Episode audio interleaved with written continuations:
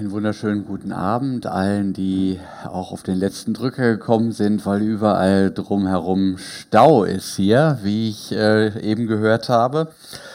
Stau ist auch mein äh, Stichwort. Ich bin in der letzten Woche etwa 1600 Kilometer Auto gefahren. Da hat man ja ein bisschen Zeit, viele Stunden Autobahn. Und um die Eintönigkeit solcher ähm, Fahrten zu brechen, höre ich dann, wie viele von euch vermutlich auch, Podcasts.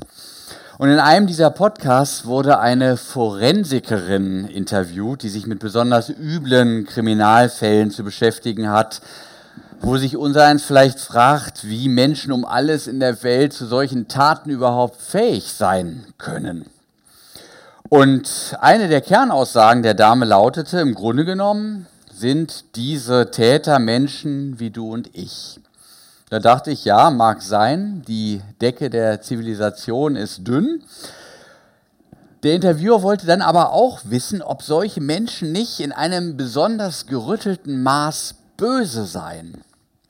Und da fand ich es bemerkenswert, dass diese Dame sich strikt weigerte, mit dieser Kategorie überhaupt irgendwas anzufangen. Sie sprach stattdessen von Abwehr- und Lösungsstrategien, die bei diesen Leuten nicht sonderlich ausgeprägt seien, oder einer ja bestimmten Dumpfheit des Charakters, dem die Fähigkeit zur Empathie abginge. Also wenn ich es mal kurz zusammenfasse, abgründige Taten wurden zuletzt aufgelöst in Bildungs- oder Intelligenzdefiziten beziehungsweise in einem in der Sozialisation versagenden Umfeld. Das war so sozusagen ihre ja, äh, Zusammenfassung des Ganzen. Naja, da dachte ich mir, es ist Zeit, sich mal über diesen Abgrund Gedanken zu machen, den wir das Böse nennen. Und um es vorwegzunehmen, die Bibel thematisiert solche heillosen Dinge stets im Zusammenhang des Heilvollen. Es gibt hier keinen Dualismus zwischen Gut und Böse, die dann irgendwie gegeneinander kämpfen, die man dann zusammen in den Ring schickt, sondern das Problem des Bösen wird immer schon von seiner Überwindung her bedacht und be beleuchtet. Und dabei kommt es durchaus in besonderer Weise neu in den Blick. Und ich dachte mir, ich lese uns mal eine Geschichte vor, die steht in der Bibel im Markus-Evangelium im neunten Kapitel. Da heißt es, und sie, damit sind gemeint Petrus, Jakobus und Johannes, also diese Jünger, die kamen geradewegs vom Berg der Verklärung ähm, herunter und sahen eine große Menge um sie herum und Schriftgelehrte, die mit ihnen stritten. Und sobald die Menge ihn sah, ihn, das ist Jesus, entsetzten sich alle, liefen herbei und grüßten ihn. Und er fragte sie, was streitet ihr mit ihnen? Worum geht's? Einer aber aus der Menge antwortete, Meister, ich habe meinen Sohn hergebracht zu dir, der hat einen sprachlosen Geist. Und wo er ihn erwischt, da reißt er ihn zu Boden. Und er hat Schaum vor dem Mund und knirscht mit den Zähnen und wird starr. Und ich habe mit deinen Jüngern geredet, dass sie ihn austreiben sollen, und sie konnten es nicht. Er antwortete ihnen aber und sprach, O du ungläubiges Geschlecht, wie lange soll ich bei euch sein? Wie lange soll ich euch ertragen? Bringt ihn her zu mir. Und sie brachten ihn zu ihm, und sogleich, als ihn der Geist sah, riss er ihn hin und her. Und er fiel auf die Erde, wälzte sich und hatte Schaum vor dem Mund. Und Jesus fragte seinen Vater, wie lange ist, dass ihm das widerfährt? Er sprach von Kind auf. Und oft hat er ihn ins Feuer und ins Wasser geworfen, dass er ihn umbrächte. Wenn du aber etwas kannst, so erbarme dich unser und hilf uns. Jesus aber sprach zu ihm, du sagst, wenn du kannst. Alle Dinge sind möglich dem, der da glaubt. Sogleich schrie der Vater des Kindes, ich glaube, hilf meinem Unglauben. Als nun Jesus sah, dass die Menge zusammenlief, bedrohte er den unreinen Geist und sprach zu ihm, du sprachloser und tauber Geist, ich biete dir, fahre von ihm aus und fahre nicht mehr in ihn hinein. Da schrie er und riss ihn heftig hin und her und fuhr aus, und er lag da wie tot, so dass alle sagten, er ist tot. Jesus aber ergriff seine Hand und richtete ihn auf, und er stand auf. Und als er ins Haus kam, fragten ihn seine Jünger für sich allein, warum konnten wir ihn nicht austreiben? Und er sprach, diese Art kann durch nichts ausfahren als durch Beten. Wir werden hier sprichwörtlich mit den Höhen und Tiefen des Lebens konfrontiert. Eben noch waren die drei Jünger, Petrus, Jakobus und Johannes, mit Jesus auf dem Berg der Verklärung. Das war die unmittelbare Vorgeschichte. Dort hatten sie einen überwältigenden Vorgeschmack auf das Paradies empfangen, sozusagen eine gottesdienstliche Erfahrung aus dem Premiumregal. Und nun schwupps ist man wieder in den Niederungen menschlichen Streits und tragischer Schicksale angekommen. Am Fuße des Berges streiten nämlich die Jünger mit ihren Kritikern. Und nicht nur das, auch die Menschen, die ihnen eigentlich wohlgesonnen sind, die zeigen sich jetzt enttäuscht. Ihr seid ja zu nichts zu gebrauchen. Nicht mal heilen könnt ihr. Wie so oft im Leben, nicht? Eben noch quasi am Nobelpreis für Mathematik geschnuppert und jetzt klappt nicht mal mehr das kleine Einmaleins. Warum ist das so? Warum funktioniert der fromme Wunsch des Sozialismus vorwärts immer, rückwärts nimmer? Ja, warum funktioniert der nicht? Wenigstens hier in der Gemeinde könnte man sagen, nachdem auch im Kapitalismus die Erkenntnis durchgesickert ist, dass die Grenzen des Wachstums wohl erreicht sind, aber mit Jesus muss es doch eigentlich möglich sein. Zumindest nach jahrelangem Einzelcoaching mit dem Meister selbst. Tja, ich fürchte, wir haben es in diesem Text wie so oft in der Bibel wieder mit Aussagen zu tun, die vielleicht realistischer sind, als wir das zu ertragen bereit sind. Hier wird mit großer Nüchternheit ausgesprochen, was auch wir Christen doch tatsächlich immer wieder spüren müssen.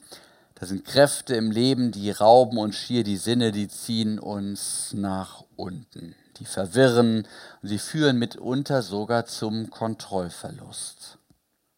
Und gerade dort, wo wir ernst machen mit dem Glauben, wo wir in der Nachfolge Jesu stehen wollen, erlebt man diese Schattenseiten intensiver, als einem lieb ist. Warum ist das so? Wenn Menschen in den lichtvollen Raum Jesu treten und von ihm her der Weg der eigenen Berufung neu aufleuchtet, dann kommt man nicht umhin, auch die ja, komplementäre Seite des Ganzen zu sehen und in den Blick zu nehmen, die Finsternis jenseits des Weges und die darin wirkenden Kräfte. Dabei wird erkennbar, dass die Bibel eine durchaus pessimistischere Sicht auf das Böse hat, als es in der westlichen Gesellschaft dem Mainstream entspricht. Da heißt es, und die eben zitierte Forensikerin ist dafür, finde ich, ein gutes Beispiel, das Böse nicht, ich bitte Sie, nicht, das ist was für Kinder oder für Amerikaner. Wer vom Bösen redet, der beschwört doch das finsterste Mittelalter. Ja, mag man sich denken, aber auch dann bitte schön wenigstens mal kurz die Scheuklappen abnehmen und auch den Blick der Globalisierung wagen. Wer so denkt, sollte sich nämlich zumindest dies eingestehen. Im Weltmaßstab beschreitet unsere westliche Zivilisation in dieser Hinsicht einen absoluten Sonderweg. Denn anders als alle bisherigen Gesellschaften, die das Böse als eigenständige Realität begriffen haben, hat die westliche Moderne die theologische Idee einer angeborenen Bösartigkeit und überhaupt den Begriff des Bösen und dem Optimismus des Aufklärungszeitalters verworfen. Da stehen wir relativ alleine da. Das Böse sei keine eigenständige Kraft, sondern lediglich eine Folge von Vorurteilen, heißt es, eine Verkettung unglücklicher Umstände, vielleicht sogar Aberglaube und Unwissenheit eines Menschen, der im Kern freilich edel, hilfreich und gut ist. Mit anderen Worten, der große Hammer muss nicht geschwungen werden. Der Patient hat keine Lungenentzündung, sondern nur eine leichte Erkältung. Das ist die Diagnose. Und um derlei Hindernisse zu überwinden, müssen wir doch nicht nach Erlösung rufen. Nein, nein, Lösungen reichen schon. Ja, was sage ich, Gesten tun es eigentlich.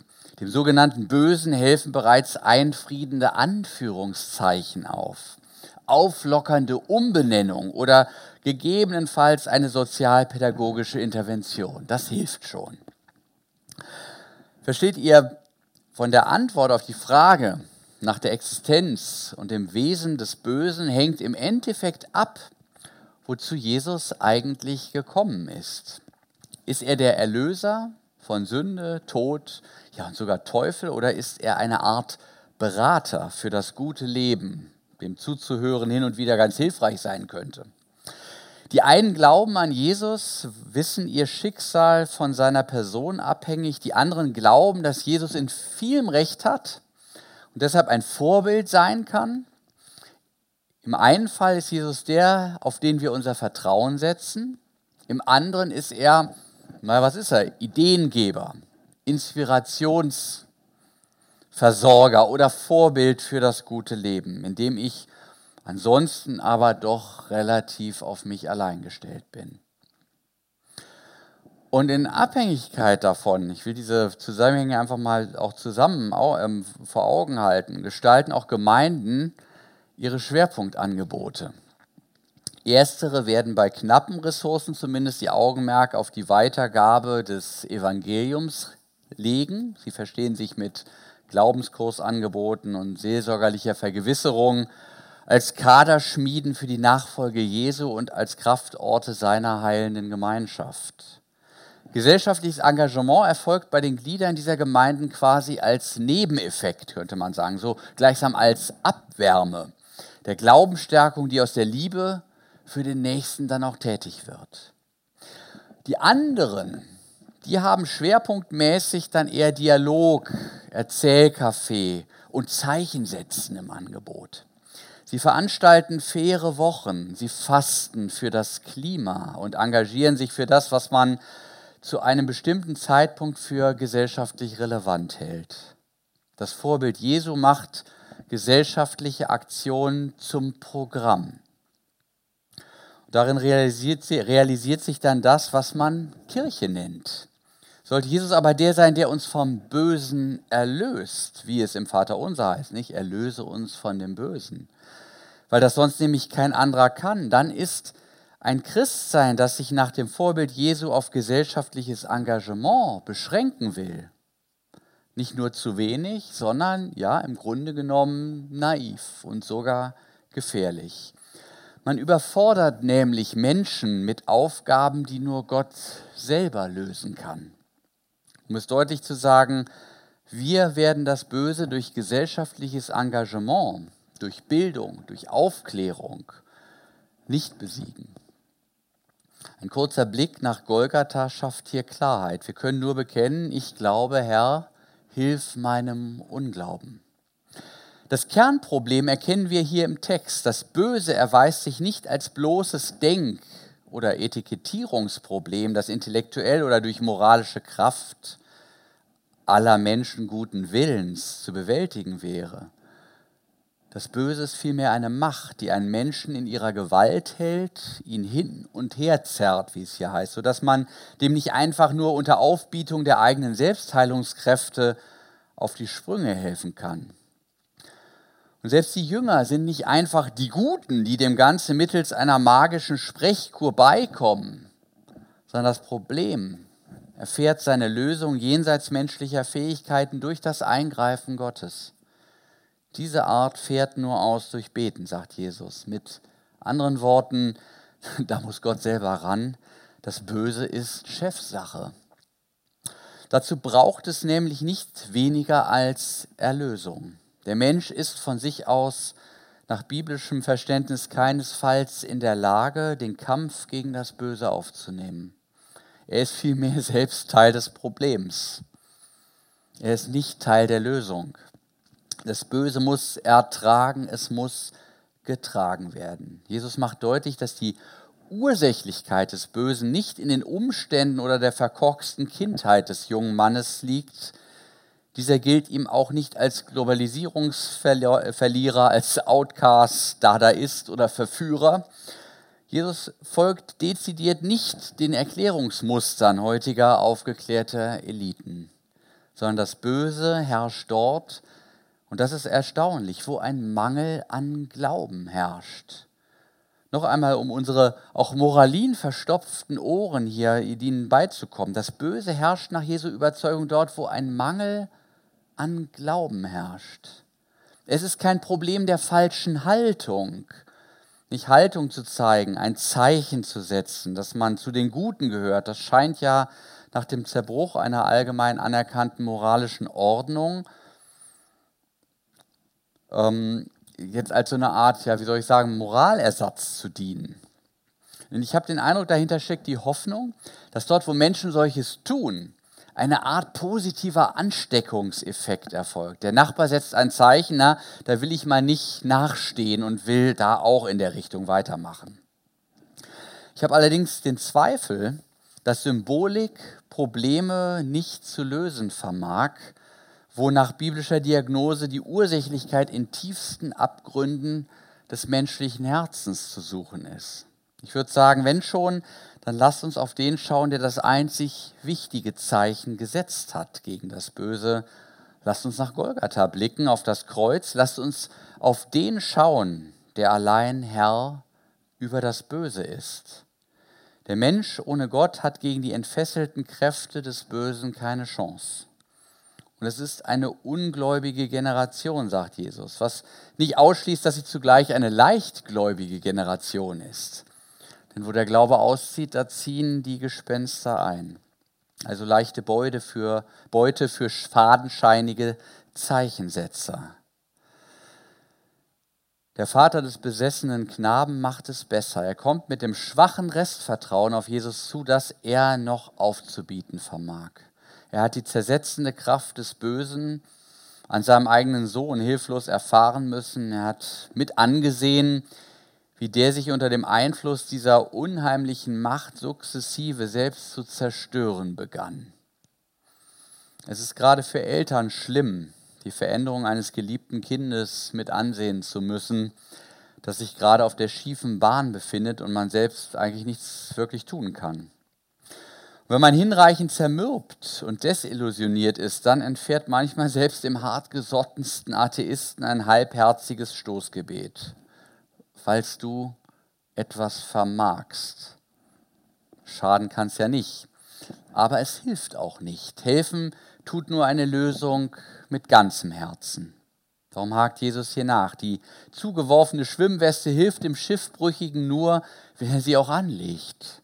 Die Frage ist nicht, ob Gott etwas vermag, sondern ob du dich auf seine Liebesmacht mit ganzem Herzen einlässt und dafür gegebenenfalls sogar den therapeutisierenden Zeitgeist fahren lässt, der selbst die Weltpolitik noch als konfliktlösungsorientiertes ja, Gruppengespräch missversteht.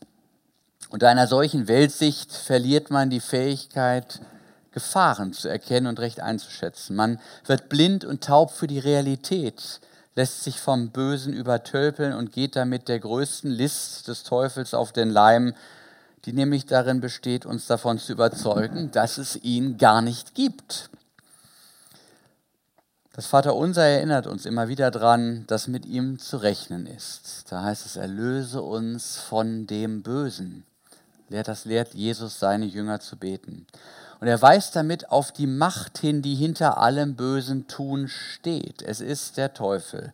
Von dem Bösen ist im griechischen Urtext Maskulinum. Es geht letztendlich nicht um das Böse, sondern um den Bösen. Der maskiert sich gern, wie wir sehen, sogar grammatikalisch. Das nützt ihm aber nichts, denn Jesus entlarvt ihn, seine Gegenwart bringt die Lösung. Das zeigt sich zunächst ganz paradox. Wieso bei der Verabreichung von Hustensaft wird erstmal der Husten gelöst und dieser dann ja erst einmal stärker.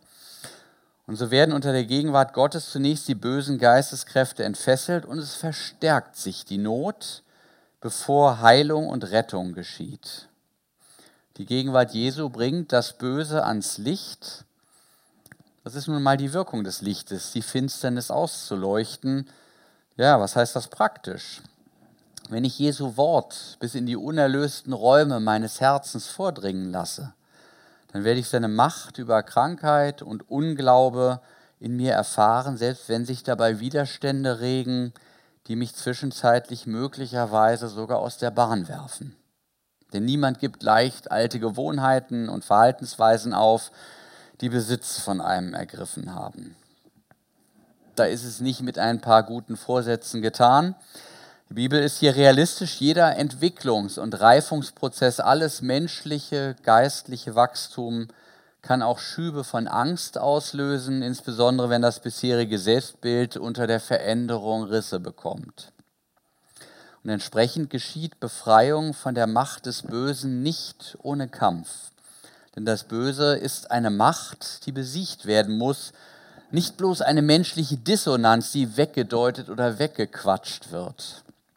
In diesem Kampf offenbart sich das Dämonische, das Menschen fesselt und quält, wie das beispielsweise bei Süchten der Fall ist.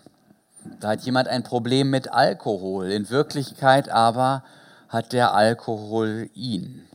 Und ein anderer hat vielleicht ein ganz anderes Problem. Er besitzt Zugang zu Videos, von denen er in Wahrheit besessen ist. Das ist daran zu erkennen, dass er nur den Browserverlauf zu reinigen vermag, allerdings nicht seine fortangestörte Gedankenwelt.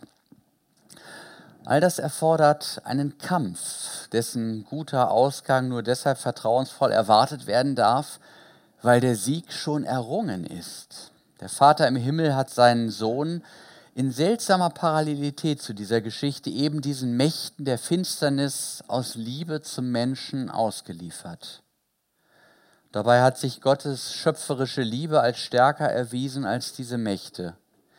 Sie konnten ihn nicht besetzen, ihm das Leben nicht rauben.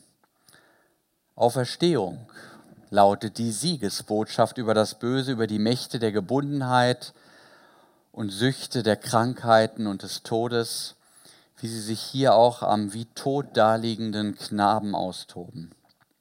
Weil Christus auferstanden ist, dürfen wir zuversichtlich sein, das Böse kann einen Menschen in seiner Gottesebenbildlichkeit nicht so verunstalten, dass seine Berufung zum Leben vollends entstellt wird. Gott richtet den wieder auf, der ihm vertraut, der sich in der Anfechtung durch die Kräfte des Bösen an ihn wendet und sich im Gebet mit ihm verbindet. Wir werden fallen, auch zukünftig. Aber wir stehen auch wieder auf. Nicht, weil wir so tolle Kerle und Mädels sind, gute Vorsätze haben oder auf der richtigen Seite stehen.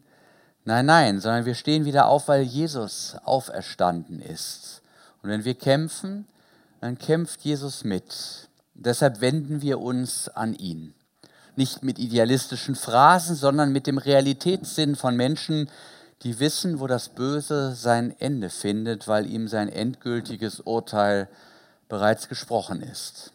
Am Kreuz hat Jesus gesiegt für uns und überall dort, wo dieser Sieg gefährdet erscheint, treten wir unter das Kreuz und sagen, Herr Jesus, ich glaube, Herr, hilf meinem Unglauben. Lass uns das nochmal zusammen aussprechen. Ich glaube, Herr, hilf meinem Unglauben. Amen.